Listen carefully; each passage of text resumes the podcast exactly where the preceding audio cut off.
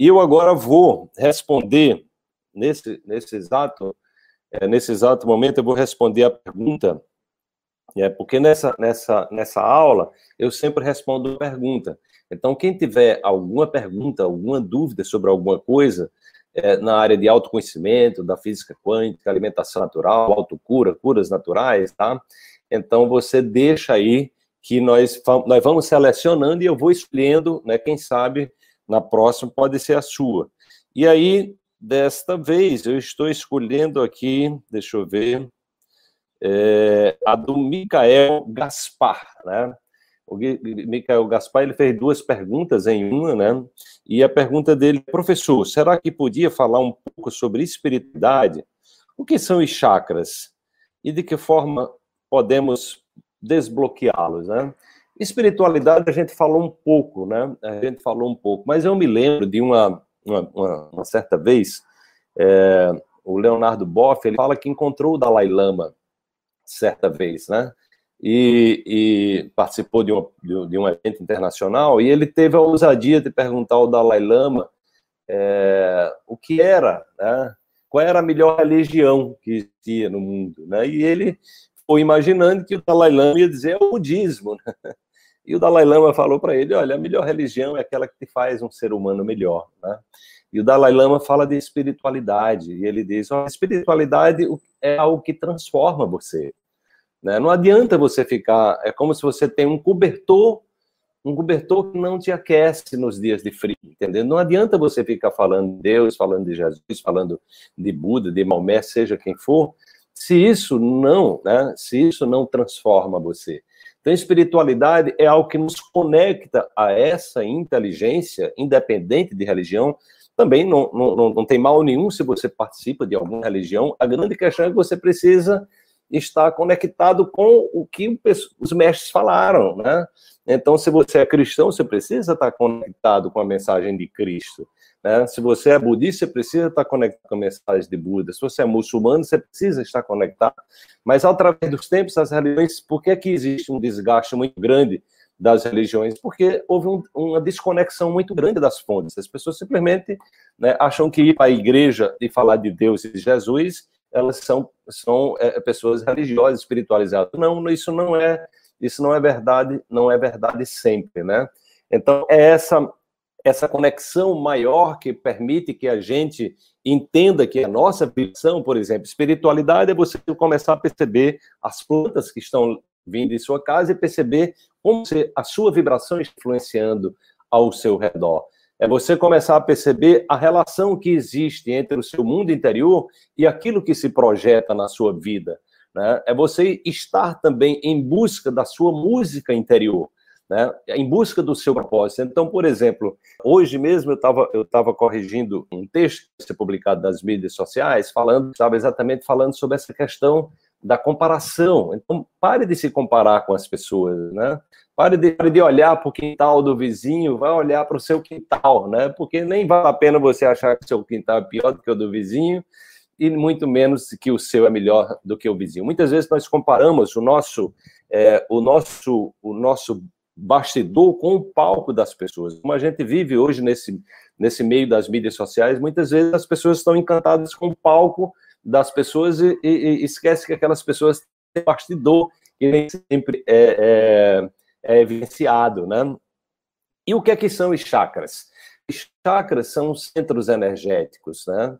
Então, é, é, uma, é algo que eu fiquei muito impressionado, porque é algo que vem da, da, vem da tradição hindu. Hoje a ciência comprova a existência desses centros, mas certa vez eu participando de um evento que eu fui convidado por uma médica fluminense, a doutora Miriam Amorim, é, para fazer uma palestra para médicos homeopatas nesse congresso, tinha também né, o Cacaverá, que é um índio, né, se não me engano, tupi-guarani, e o Cacaverá estava falando dos chakras a partir da cultura indígena. Então, os chakras também faz parte da nossa cultura. Eu fiquei impressionado com isso. Eu achava que era uma coisa só do Oriente. Então veja que, na verdade, é, é, é, há uma sabedoria ancestral onde pessoas que não foram para as universidades, como próprios mestres, como Jesus e como Buda, eles acessam o conhecimento diretamente.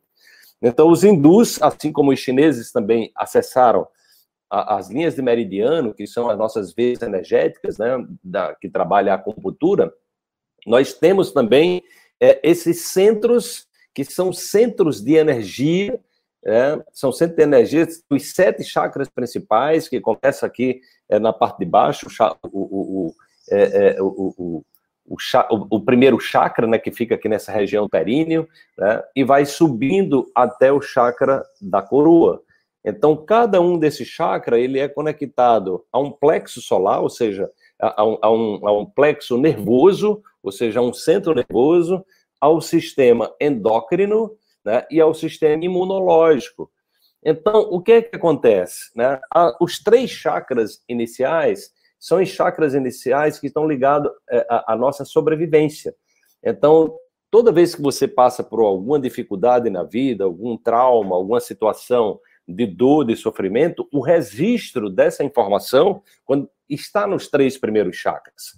Então, por exemplo, quando eu faço, eu tenho uma meditação que eu trabalho exatamente a limpeza dos chakras. Então, a gente começa limpando esses três chakras, por exemplo, no curso de coaching quântico, a gente faz um, um trabalho exatamente nessa, nessa a ideia de limpar, ou seja, de trazer essa energia que está represada aí embaixo, no, no, no primeiro chakra, no segundo chakra, que tem a ver com a sexualidade, tem a ver com prazer pela vida, e o terceiro chakra, que tem a ver com o nosso poder pessoal, com a expressão do nosso brilho, né, da nossa verdade pessoal. Então, fica impregnado nesses três primeiros chakras. Quando a gente está intoxicado é, energeticamente, emocionalmente, espiritualmente, normalmente esses três chakras estão comprometidos e aí a energia não flui, ela não ascende, né? E aí quando nós conseguimos desbloquear esses chakras, essa energia ela pode ascender e sair pelo chakra da coroa, que é o chakra que nos conecta a essa dimensão de sabedoria, a essa dimensão da espiritualidade. Então, uma dica que eu dou para vocês, para quem quer tra um trabalho de alinhamento de chakras sem medicamento, né, é, é, apenas com uma prática, eu fiz isso muito tempo e de vez em quando eu recorro, gente. Chama-se ritos tibetanos. Os ritos tibetanos são cinco posições de yoga, né, é, que, que, que é, foi é descoberto aí através de um livro de um coronel que teve no Tibete que descobriu é, como rejuvenescer. E aí os meus estudos, né, eu fui estudar os ritos tibetanos, e os ritos tibetanos, a eficácia dele para a saúde é porque eles alinham os chakras. Então, se você quiser ter uma técnica né, de alinhar diariamente os seus chakras, você começa a fazer os ritos tibetanos.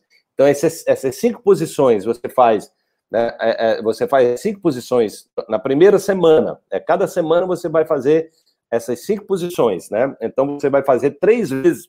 Cada posição você faz três vezes. Aí depois, na segunda semana, você aumenta para mais três. Então, em vez de três, você faz seis vezes as cinco posições. Na terceira semana, você acrescenta mais três. Então, você vai para nove. E aí você vai aumentando, né? Você vai aumentando cada, né, você vai aumentando cada semana até chegar em 21 vezes. E aí você mantém as 21 vezes. Então, se você fizer isso, gente, você é, eu, eu, usei isso quando tive um problema sério na cervical, que tem uma das posições que até me dificultava, né? É, e assim, eu me curei sem nenhum medicamento. Até hoje eu nem fui para médico mais, né? Eu apenas fiz uma tomografia, vi que eu tinha um problema que era cirúrgico. E uma das estratégias que eu usei para me curar foi exatamente né, o o, o, os ritos tibetanos. Então, os chakras são esses centros energéticos que nós podemos alinhá-los né, através do rito tibetano, podendo alinhá-los através de meditações. Eu tenho uma meditação do chakra também, né, onde você faz a limpeza, né, eu faço uma limpeza imaginária de cada chakra, onde você libera a sujeira energética que está impregnando esses campos energéticos e você nutre, né? E você nutre. Então tem é, é, tem mantras, né? No consultório quântico, que é um outro programa meu, nós temos um mantra também para cada chakra onde a gente vai fazendo, onde a gente vai fazendo a limpeza. Então eu recomendo para vocês, eu, eu é, é, esse exercício rejuvenesce, com certeza, Maria Renault. Então eu recomendo para vocês, tá? eu recomendo para vocês demais aí os ritos tibetanos, recomendo a meditação, atividade física, é, enfim, liberar, liberar o perdão, a compaixão, tudo isso vai fazendo essa, vai fazendo esse, esse detox emocional e esse detox espiritual.